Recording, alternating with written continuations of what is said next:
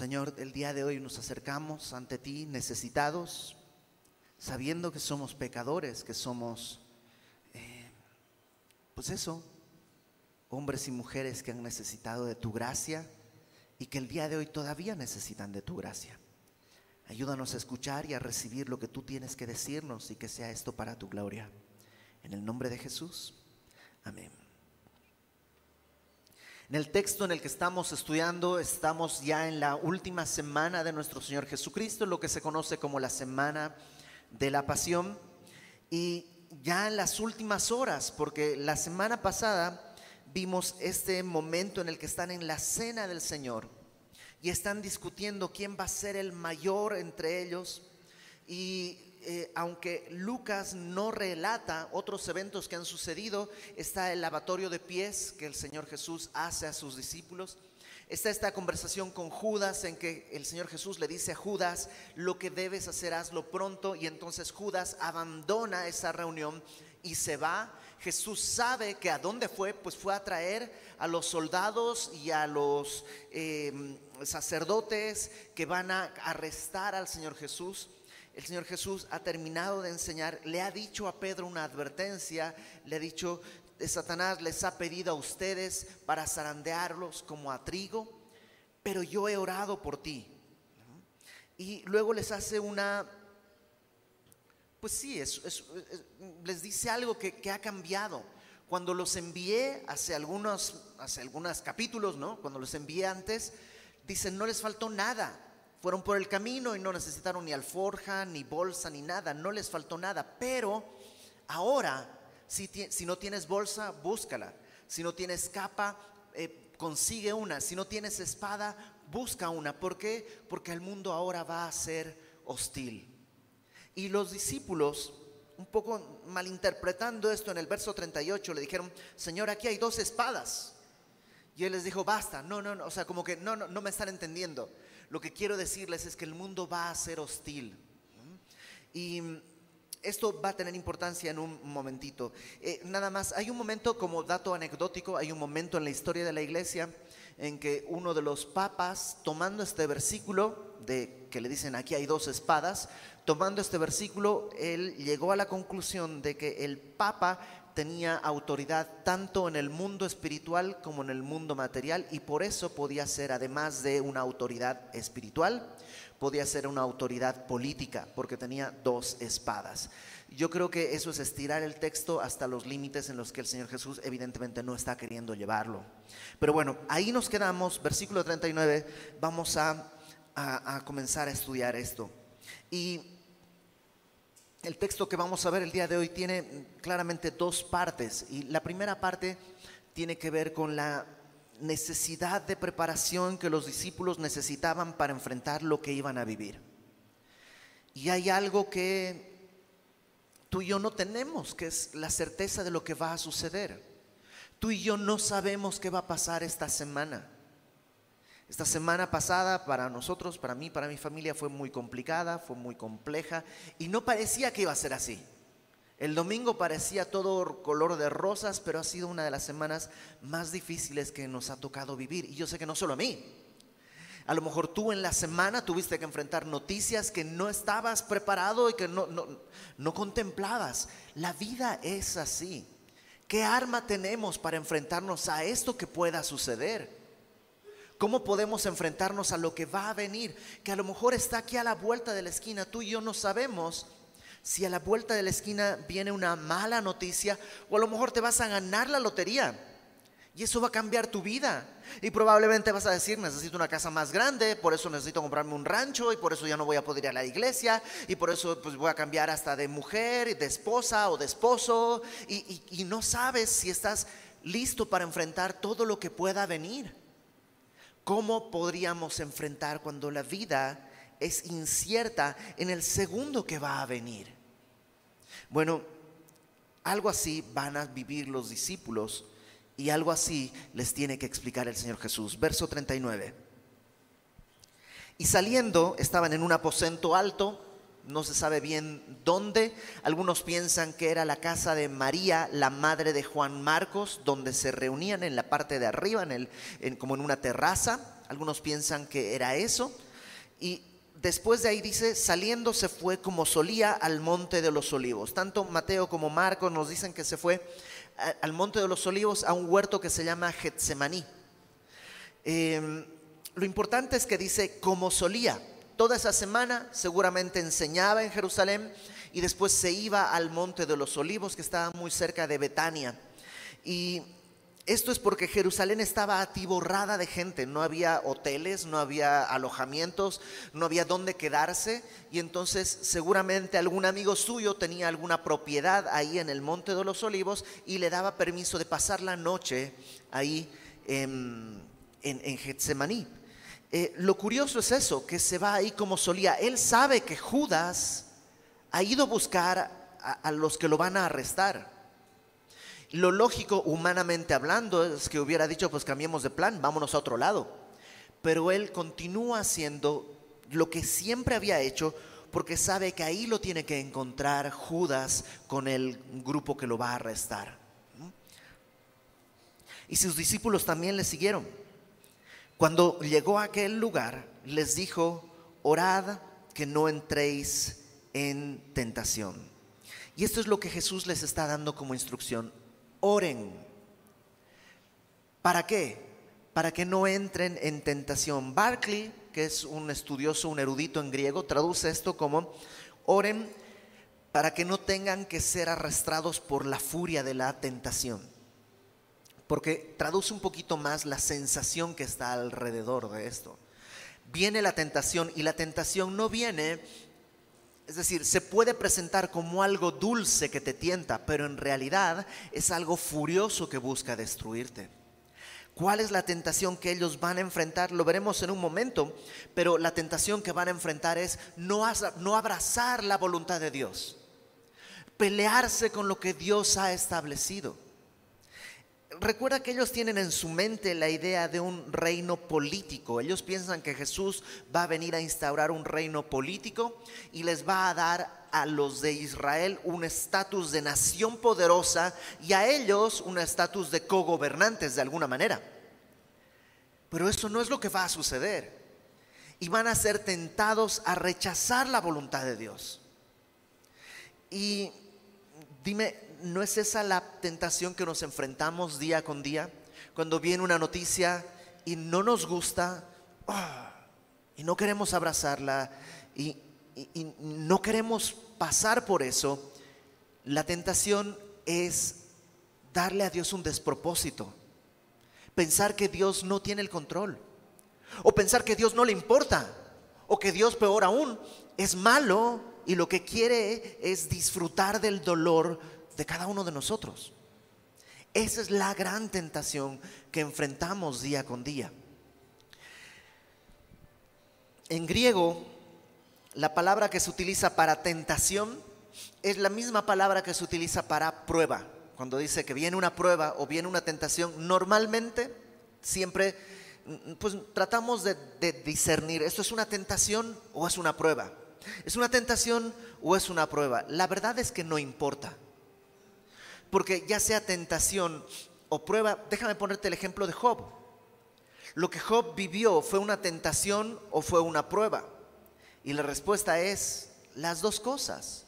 Satanás estaba tentándole para que él maldiga a Dios, pero al mismo tiempo es Dios quien está probando su fe para que pueda conocerle mejor. Entonces, es tentación o es prueba.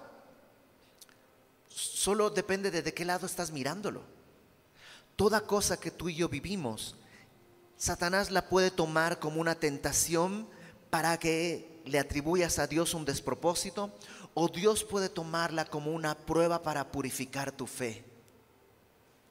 Depende simplemente de qué ángulo vas a ver las cosas. Entonces les dice, oren para que no sean arrastrados por la tentación. Y creo que vivimos en una cultura incluso una cultura cristiana que ha despreciado la oración. Y es algo valioso. De hecho, la semana pasada vimos que Jesús le dice a Pedro, Satanás los ha pedido para zarandearlos como a trigo, pero no te preocupes, yo he orado. Y yo les decía que cuando yo leo ese texto, lo primero que viene a mi mente es, órale Señor, pero ¿qué más? ¿Solo orar? ¿Nada más? O sea, ¿no, no, puedes hacer algo más? Poner ángeles, eh, reprender a Satanás, eh, hacerme de piel de dragón para que no me duela nada. O sea, ¿solo orar? Y, y sí, nuestra naturaleza se pelea con eso. Siempre nuestra naturaleza carnal quiere orar, órale, sí, pero algo más, algo que sea tangible, algo que, que sea visible. Y la oración es válida. Te digo una cosa, hay una persona que viene aquí a la iglesia, que ha servido acá y que es una bendición para, para nosotros como iglesia, y que una vez yo le pregunté, porque es una persona joven, es una persona muy joven, y le entregó su vida al Señor muy joven. Entonces yo le pregunté, oye, ¿cuándo fue que tu fe pasó de ser nomás el eco de tus papás, porque sus papás son creyentes, a ser tu fe genuina y verdadera? ¿Cuándo es que tu fe pasó a ser ya propia, así real, no, no una foto o no algo que te contaron, sino algo que ya es tangible en tu vida? ¿Y sabes qué me dijo esta persona? Un día que estábamos en una prueba muy complicada y vi a mi papá de rodillas clamando al Señor. La oración en verdad produce, es como una bomba atómica. No solo explota donde estás, sino que deja la radiación por mucho tiempo. Yo creo que en esta incertidumbre que tenemos del futuro, lo primero que tenemos que hacer es permanecer en oración, porque no sabemos qué es lo que va a venir. Y siempre Satanás, que está como león rugiente buscando a quien devorar, dice Pedro, va a buscar arrastrarnos a la tentación. Esta, forma de orar va a tener algunas características que Jesús las va a ir mostrando. Versículo 41. Él se apartó, Jesús se apartó de ellos a distancia como de un tiro de piedra y puesto de rodillas oró. Esto como de un tiro de piedra quiere decir, pues más o menos, es como que agarras una piedra y la lanzas, pues esa es la distancia, o sea, no se fue muy lejos. E, evidentemente Lucas no estaba ahí, esto se lo contaron, ¿no? Y le contaron que se puso de rodillas, otro evangelio dice que se postró sobre su rostro, y, la idea un poco es eso, que eh, la oración de Jesús también incluía parte de su postura. Y creo que es bueno orar pero a menudo yo me encuentro orando mientras estoy lavando trastes. Estoy orando mientras estoy lavando la ropa. Estoy orando mientras estoy lavando el baño. cuando lavas el baño normalmente es buen tiempo para confesar tus pecados, ¿no? Confiesas tus pecados terminas, le jalas a la taza y a, otra cosa, ¿no? Es como, eh, es bueno, yo, o sea, a, a mí me sirve, mi cabeza, si no estoy haciendo eso, agarra monte y se va para quién sabe dónde. Pero sabes que hay un tiempo que tú y yo necesitamos de parar todo y poner una postura de oración. Yo no sé, yo de rodillas no aguanto mucho tiempo, pero a lo mejor sentado o de pie. Es decir, yo, no, no hay una postura correcta de orar, pero estamos llamados a tener una postura de oración. Ponte contra la, contra la pared, no sé, tú verás. Pero aparta un tiempo y un momento para clamar a Dios en el que tu actividad es clamar a Dios, no clamar a Dios mientras estás haciendo otra cosa. Entonces Jesús se apartó, se puso de rodillas, oró, verso 42 diciendo, Padre, si quieres pasa de mí esta copa, pero no se haga mi voluntad, sino la tuya. Y yo creo que dentro de la oración lo que necesitamos recordar es que oramos a un Padre. Y para esto tiene que haber una relación. Tiene que haber una relación clara entre Dios y nosotros. ¿Nunca has conocido a alguien y al principio es así como, pues, hola, ¿cómo estás? Bien. Ah, ¿Viste lo que pasó con el árbitro ayer? Sí, oh, qué barbaridad, ¿cómo es posible? Oh, oh". ¿Y cómo llovió, no? Sí, llovió en Ciudad de México, pues estuvo fuerte, ¿no? Sí. ¿Y te gusta el fútbol? Sí. Y, como que cuesta porque pues no hay confianza. ¿Cómo se desarrolla la confianza? En el tiempo. Cuando empiezas tu vida de oración, evidentemente te vas a sentar, Padre, este, pues, Señor, que no nos falte nada y pues, amén, ¿no? Y es normal. Pero eso tiene que ir incrementando, tiene que ir creciendo tu tiempo y tu intimidad con el Señor, de tal manera que puedas decirle, Padre, con una... Yo sé que lamentablemente el día de hoy, muchos de ustedes no tuvieron una buena imagen paterna, pero el Padre verdadero es todo eso que tú quisieras de tu Padre y que a lo mejor tu papá no te lo pudo dar. Y ese es el Padre al que Dios quiere que te dirijas, que te acerques y puedas decir, Padre, dice, si quieres pasa de mí esta copa. La copa evidentemente no es una copa literal, la copa es un símbolo de juicio. Tanto en el Antiguo como en el Nuevo Testamento se habla del juicio de Dios como una copa que hay que beber. Ya sea eh, que, pues, si, alguien, acompáñame a Jeremías capítulo 25, eh, por favor, Jeremías capítulo 25. Jeremías 25, versículo 15. Jeremías está trayendo este juicio sobre Israel y sobre las naciones alrededor. Y dice, así me dijo Jehová, Jeremías 25, 15, así me dijo Jehová, Dios de Israel, toma de mi mano la copa del vino de este furor y da a beber de él a todas las naciones a las cuales yo te envío y beberán y temblarán y enloquecerán a causa de la espada que yo envío entre ellas. Y tomé la copa de la mano de Jehová y di de beber a todas las naciones a las cuales me envió Jehová. Evidentemente todo esto es simbólico, no, no viajó por todo ese lado y no fue tirando una copa, sino es, es un símbolo. A Jerusalén, a las ciudades de Judá, sus reyes, sus príncipes, Luego en el verso 19 dice Faraón, rey de Egipto. Al verso 20 a toda la mezcla de naciones. Filistea, Gaza, Ecrón, Asdod, 21 Edom, Moab, eh, Tiro, etc. Hay muchas naciones. Eh, verso 27 dice, les dirás pues, así ha dicho Jehová de los ejércitos, Dios de Israel, bebed y embriagaos y vomitad y caed y no os levantéis a causa de la espada que yo envío entre vosotros. ¿Te das cuenta cómo la copa tiene que ver con la espada, con el juicio que Dios está trayendo? Y dice en el verso 28, y si no quieren tomar la copa de tu mano para beber, les dirás tú, así ha dicho Jehová de los ejércitos, tenéis que beber. Cuando Dios traiga su juicio, no es que no, pues yo no quiero más tarde. No, no.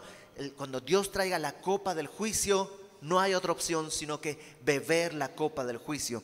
Y en Apocalipsis también aparece varias veces esta escena cuando se ve la gran ramera que tiene que beber el juicio de Dios y, cuando vemos las siete copas del juicio de Dios siendo derramadas sobre el mundo entero. Eh, o sea, eso representa siempre el juicio de Dios. ¿Y qué es lo que va a hacer Jesús? Él va a beber la copa del juicio de Dios. ¿Por qué? Porque Él está bebiendo por ti y por mí. Tú y yo deberíamos beber esa copa. Ya no se usa mucho esa, pero a mí me gusta cómo se dice eh, eh, en la poesía antigua, las canciones antiguas, ¿no? Esto de hay que apurar la copa. Ya no se habla así, pero tú y yo tenemos que apurar la copa del juicio. Es beberla hasta el fondo. Y eso es muerte, porque lo merecemos. Nadie aquí puede decir, no, yo no, yo quiero chocomilk. No existe. Todos estamos llamados a beber la copa del juicio de Dios. Pero Cristo, si tú crees en su rol como salvador de tu vida, Él bebió la copa por ti.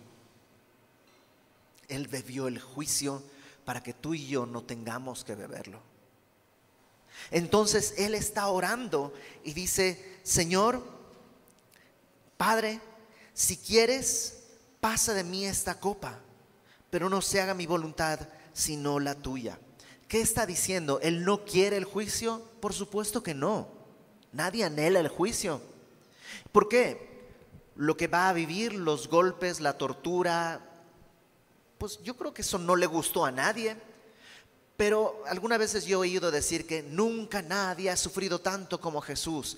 Si piensas eso, tienes que echarte un clavado en la historia porque el ser humano ha sido capaz de crear e idear todo tipo de torturas. No más en la historia del siglo XX, las, las, dictaduras en Sudamérica te pueden dar un abanico de cómo fueron de tortuosas y dolorosas. Entonces, Jesús no fue el hombre que más sufrió en la historia, sí el más injusto, porque él nunca hizo nada malo.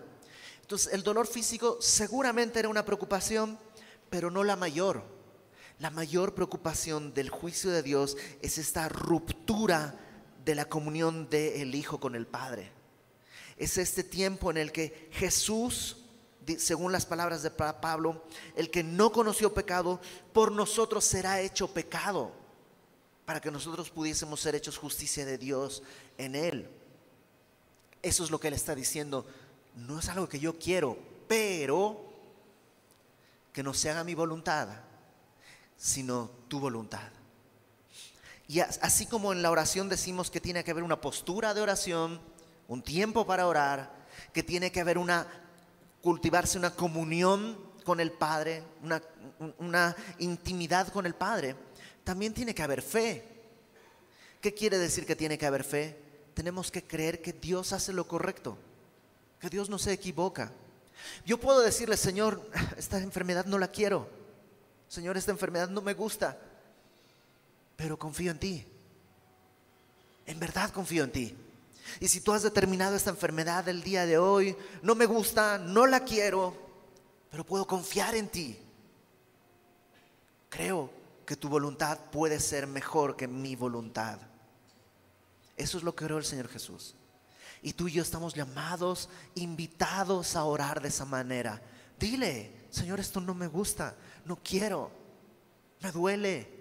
Tu padre está ahí para escucharte. ¿Tú crees que te va a decir, ah, ni aguantas tanto? No, se sienta a tu lado y llora contigo, pero también puedes creer. Su voluntad es mejor que tu voluntad. No sé si fue C.S. Lewis o quién, pero alguien dijo en algún momento que si nosotros supiéramos todo lo que Dios sabe, el día de hoy pediríamos que nos pase todo lo que nos está pasando. Porque Él no está desperdiciando tiempo. Él está usando cada cosa que tenemos en la vida con un objetivo y es hacer su voluntad en nosotros. Puedes confiar en Él. Exprésale tu dolor, tu angustia. Claro que sí. Pero confía en Él. Jesús dice, pero no se haga mi voluntad sino la tuya. Una vez fui a una iglesia y había un pastor que decía que la frase que se haga tu voluntad y no la mía no te robe la fe. Tú declara y, yo nomás decía, órale, estás corrigiéndole al Señor. Estás diciendo, pues sí, su idea está buena, pero tengo algo mejor. Eso es terrible. Confía en el Señor. Descansa en el Señor. Verso 43 y se le apareció un ángel del cielo para fortalecerle. Y estando en agonía oraba más intensamente y era su sudor como grandes gotas de sangre que caían hasta la tierra. Y estos son, eh, el verso 43 es, un, es exclusivo de Lucas. Y es un versículo pues extraño. Aparece un ángel, dice, para fortalecerle. Eh, y tenemos que admitir que hay una duda razonable acerca de este versículo hay muchos manuscritos muy antiguos que no incluyen este versículo y hay dos teorías. Una, que fue una tradición que se metió a la iglesia y apareció en algún momento en el texto y se quedó. Entonces sería un, versículo espurio, un versículo que no corresponde al texto bíblico, ahí está metido, pero que no es en realidad parte del texto bíblico. Si es así, ¿qué perdemos? Nada, realmente. No pasa nada, no, no, perdemos doctrina, no, no hay ninguna verdad fundamental que se pierde si este versículo no está ahí. Ahora, otros piensan que es un versículo tan extraño que algún escriba dijo, oye, es que esto hace parecer a Jesús como debilucho, como que un ángel tiene que fortalecerle. Y entonces por eso seguramente alguno escriba lo puso a un lado como nomás para moverlo del texto y ya se quedó y, pues en los manuscritos más antiguos por eso no está, porque se quedó vacío eso. No lo sabemos. Y cuando llegamos a este tipo de textos, a mí lo que me gusta es ver las dos posibilidades. ¿Qué pasa si no está este versículo? Pues no pasa nada. Realmente no perdemos nada. ¿Y qué pasa si está? Pues lo único que yo entiendo es que, número uno, el Señor Jesús está mostrando que en su humanidad Él era débil, como tú y yo, y necesitaba ser fortalecido, como tú y yo. Y por eso es válido pedirle a otro, ora por mí, ora por mí. Es, es, válido pedirle a otro, ora por mí, pero no es válido pedirle a otro, ora por mí y tú no estar orando. O sea, esto se va construyendo. Busca una postura para orar, ten intimidad con el Señor, ten confianza, ten fe en su voluntad por encima de la tuya, pero también busca la comunión de tus hermanos para que estén orando por ti. Yo sé, implica debilidad, implica decirle a alguien, oye, no sé qué hacer con esto. Es un poco humillante, sobre todo entre los hombres que normalmente queremos aparentar que yo, yo tengo dinero, yo tengo fuerza y a mí no me duele nada. Decirle a alguien, ora por mí, implica esa, pues esa humillación y vale la pena, vale la pena. Si este versículo es real, aún nuestro Señor Jesús en su humanidad recibió el, la fortaleza que un ángel le trajo. ¿Y por qué un ángel le trajo esta fortaleza? Porque sus discípulos que deberían estar orando con él estaban dormidos. Pero el Señor Jesús tampoco va a desechar a sus discípulos. El verso 44 también es un verso complejo porque dice que él estaba orando intensamente. Y esto me gusta.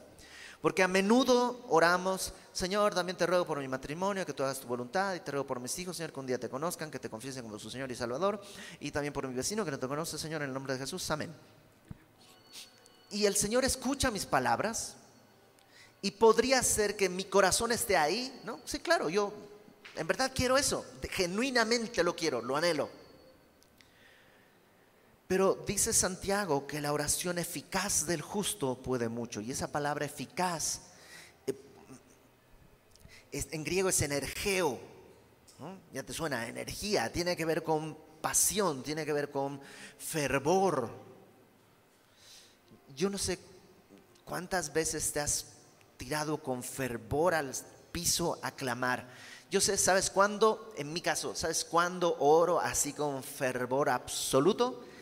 En las enfermedades de mis hijos. Cuando alguien se enferma, se desata en mí una pasión de oración, pero no debería ser solo cuando alguien se enferma. Y el Señor Jesús oraba más intensamente. Dice tanto que era, era su sudor como grandes gotas de sangre que caían hasta la tierra. Esto podría ser que sea solamente una una expresión idiomática, es como cuando alguien dice, no, pues estoy muerto de sed, no, no, está muriendo, me estoy muriendo de sed, no se está muriendo literalmente, nomás es una manera de hablar y podría ser una expresión de tanta pasión en su oración que pues parecía como que hasta está sudando sangre, ¿no? No, hemos dicho nosotros, oh, me hizo sudar sangre el examen. Eh, pues podría ser eso. Otros piensan que en realidad esto es una cosa que se llama hematidrosis, Hemato viene de lo hemático, es lo de sangre, hidros es agua, y la hematidrosis es una condición en que los vasos capilares se rompen y entonces hay poquito de sangre que se mezcla con el sudor y entonces al sudar pues, se, pues, se ve rojizo. No es una condición muy común, pero hay casos documentados incluso recientemente. En 2019 hay el caso de una, una paciente en Italia que está eh, documentada que sudaba como gotas de sangre y, e incluso lloraba como, con, sangre. No se sabe a qué se debe. La teoría es que el estrés eh, extremo te, pues, produce esa ruptura de los vasos capilares y por eso se da. Entonces, ¿qué es lo que vemos al Señor Jesús? Yo creo simplemente lo vemos orando intensamente. Lo vemos orando con seriedad. Versículo 45. Eh, Cuando se levantó de la oración y vino a sus discípulos, los halló durmiendo a causa de la tristeza. Y los discípulos no han entendido, no saben lo que va a venir. Ellos piensan, pues el Señor Jesús ha estado hablando cosas muy difíciles, se está como despidiendo, estamos tristes, pero no saben lo que va a venir en, en unos minutos. Y tú y yo no sabemos lo que va a venir dentro de unos minutos. Por eso Jesús les dijo, oren. ¿Qué hacer por lo que va a venir? Ora.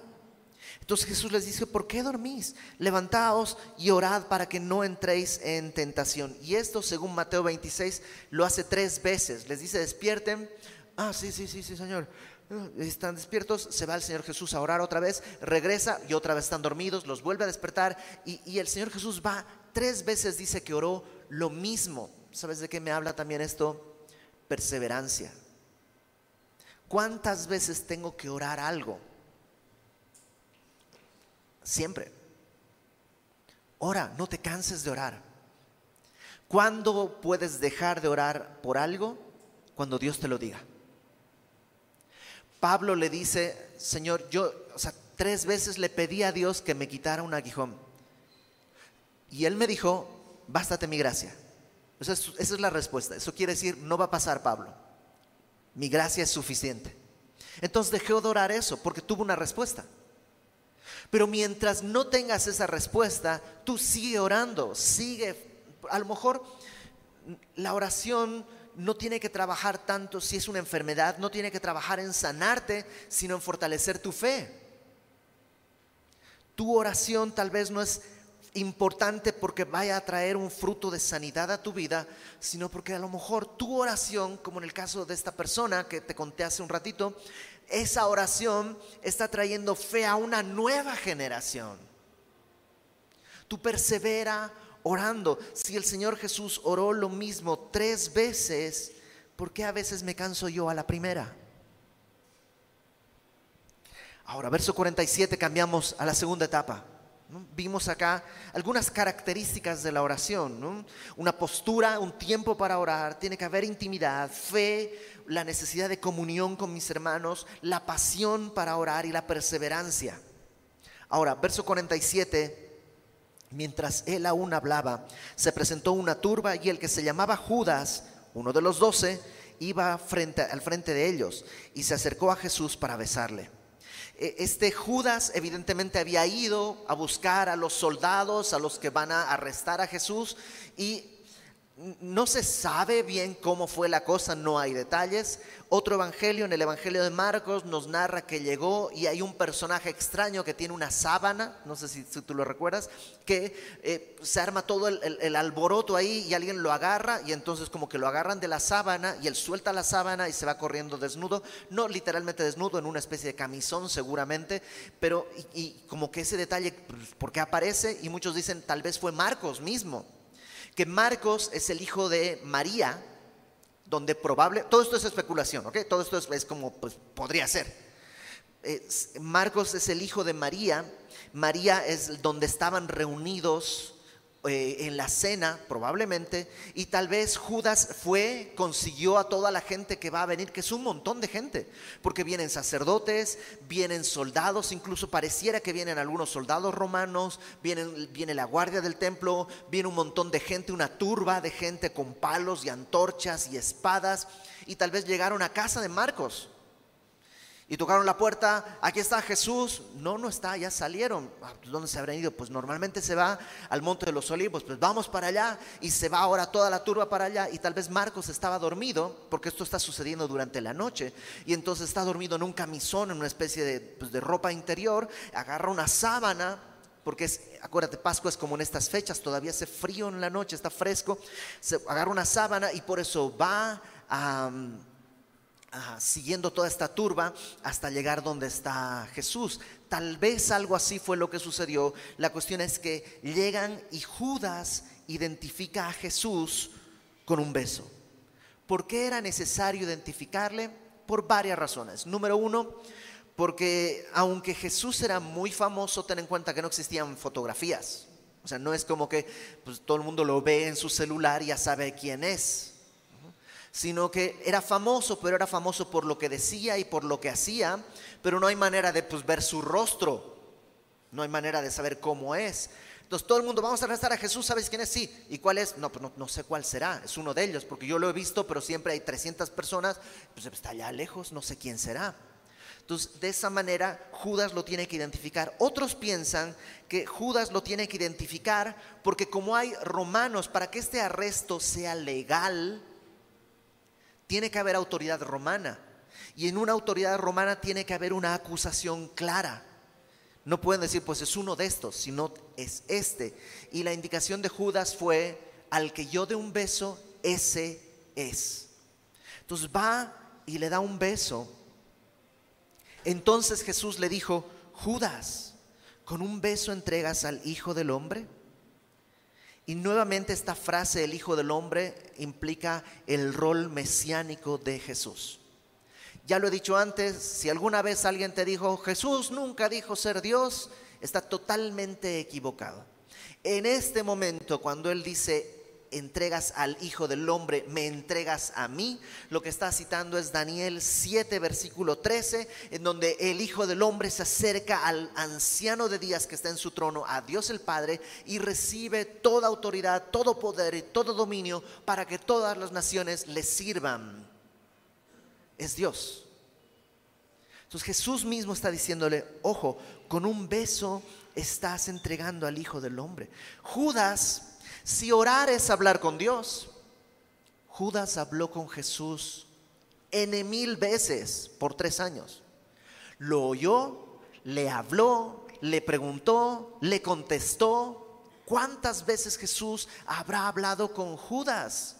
Y no sirvió de nada. La oración, no, yo oro todos los días, yo pero si no hay sumisión, si no hay todo lo que vimos hace rato, es un mero ejercicio, es un soliloquio, más loquio, ¿no?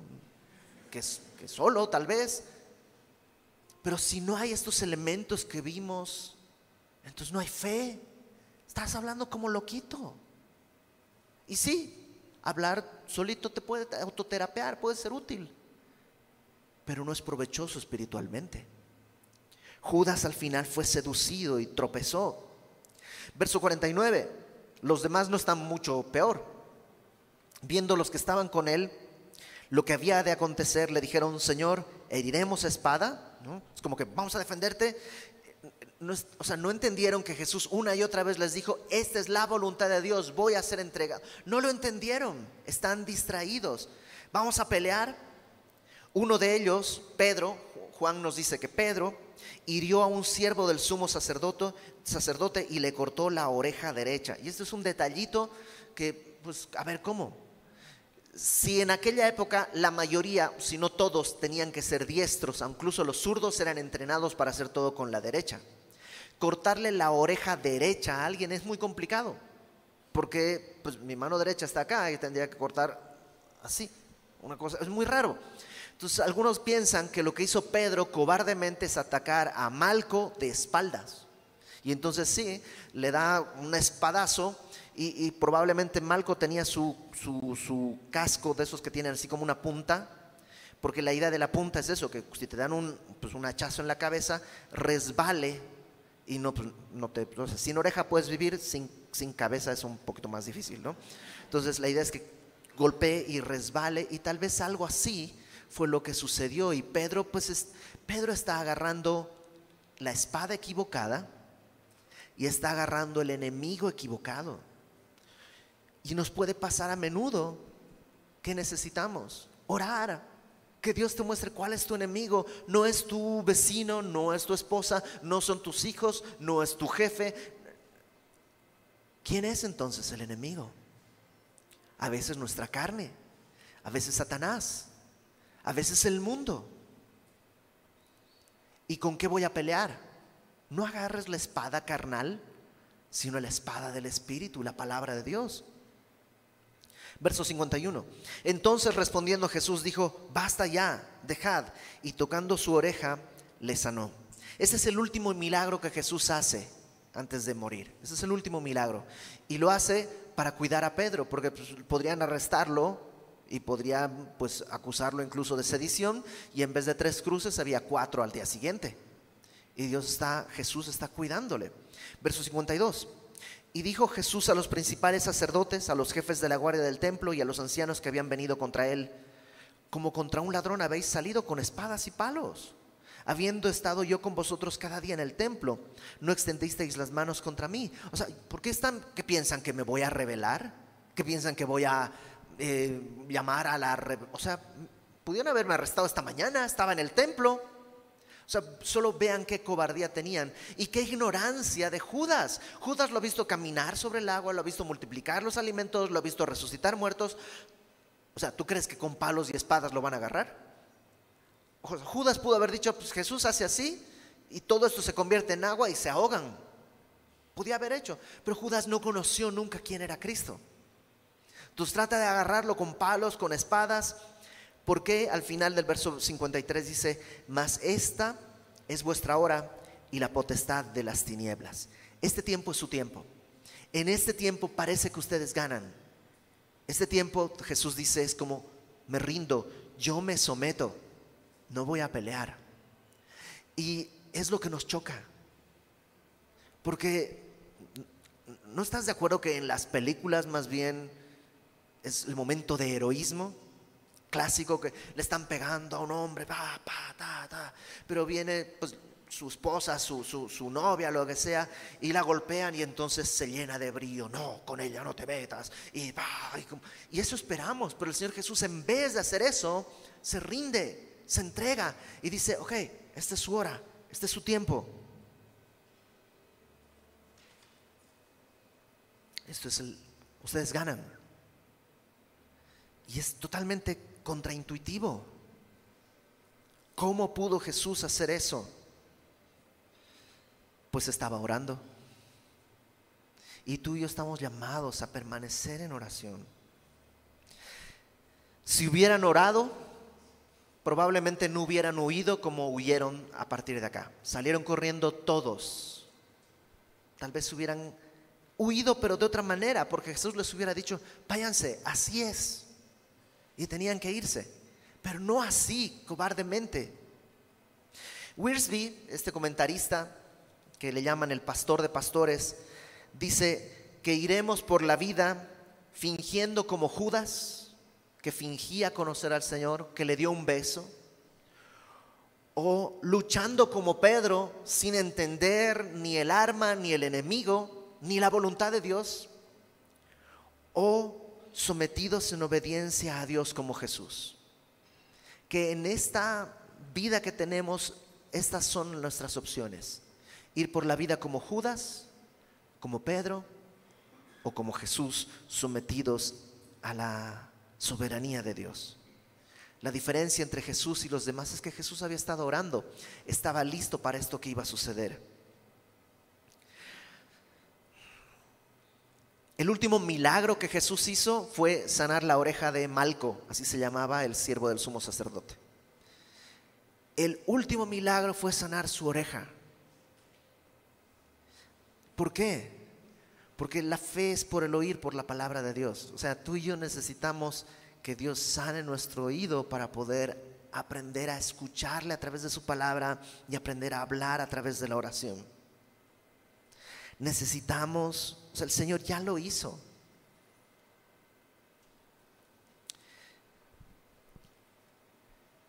Tú y yo no sabemos qué va a venir, pero Dios nos ha dado algo más que buena información. Nos ha dado la puerta abierta de su trono para que entremos en oración. Entonces, ora. Tómate un tiempo para orar, no orando mientras solamente, es bueno, sino un tiempo para orar. Ora buscando la intimidad, Él es tu Padre. Ora confiando en su voluntad sobre la tuya, ten fe. Ora también en comunión con tus hermanos, pídele a alguien, ora por mí. Ora con pasión. Desahógate. Llora si hay que llorar. Y persevera no te canses de orar. Y pues vamos a orar. Señor, gracias porque podemos acercarnos a ti. Porque podemos el día de hoy, a pesar de nuestras fallas, muchas, abundantes, porque hemos pecado contra ti, hemos pecado contra nuestros hermanos, hemos pecado de tantas maneras, pero tú no nos has rechazado. Tú pagaste el camino para que nosotros pudiésemos ir. Tú pagaste la tarifa. Tú pagaste nuestro pecado para que podamos acercarnos al trono de la gracia. Ayúdanos, Señor, a orar. Pone en nuestro corazón a ser una generación que ora profunda, genuina y verdaderamente y apasionadamente. Ayúdanos a orar por nuestras necesidades, por nuestro prójimo, por nuestra iglesia, por nuestra ciudad. Ayúdanos, Señor. Aún para eso en nosotros mismos no hay la capacidad. Tienes que ser tú. Extiende tu mano. Haz tu voluntad. Haz esta obra en nosotros y que sea esto para tu gloria.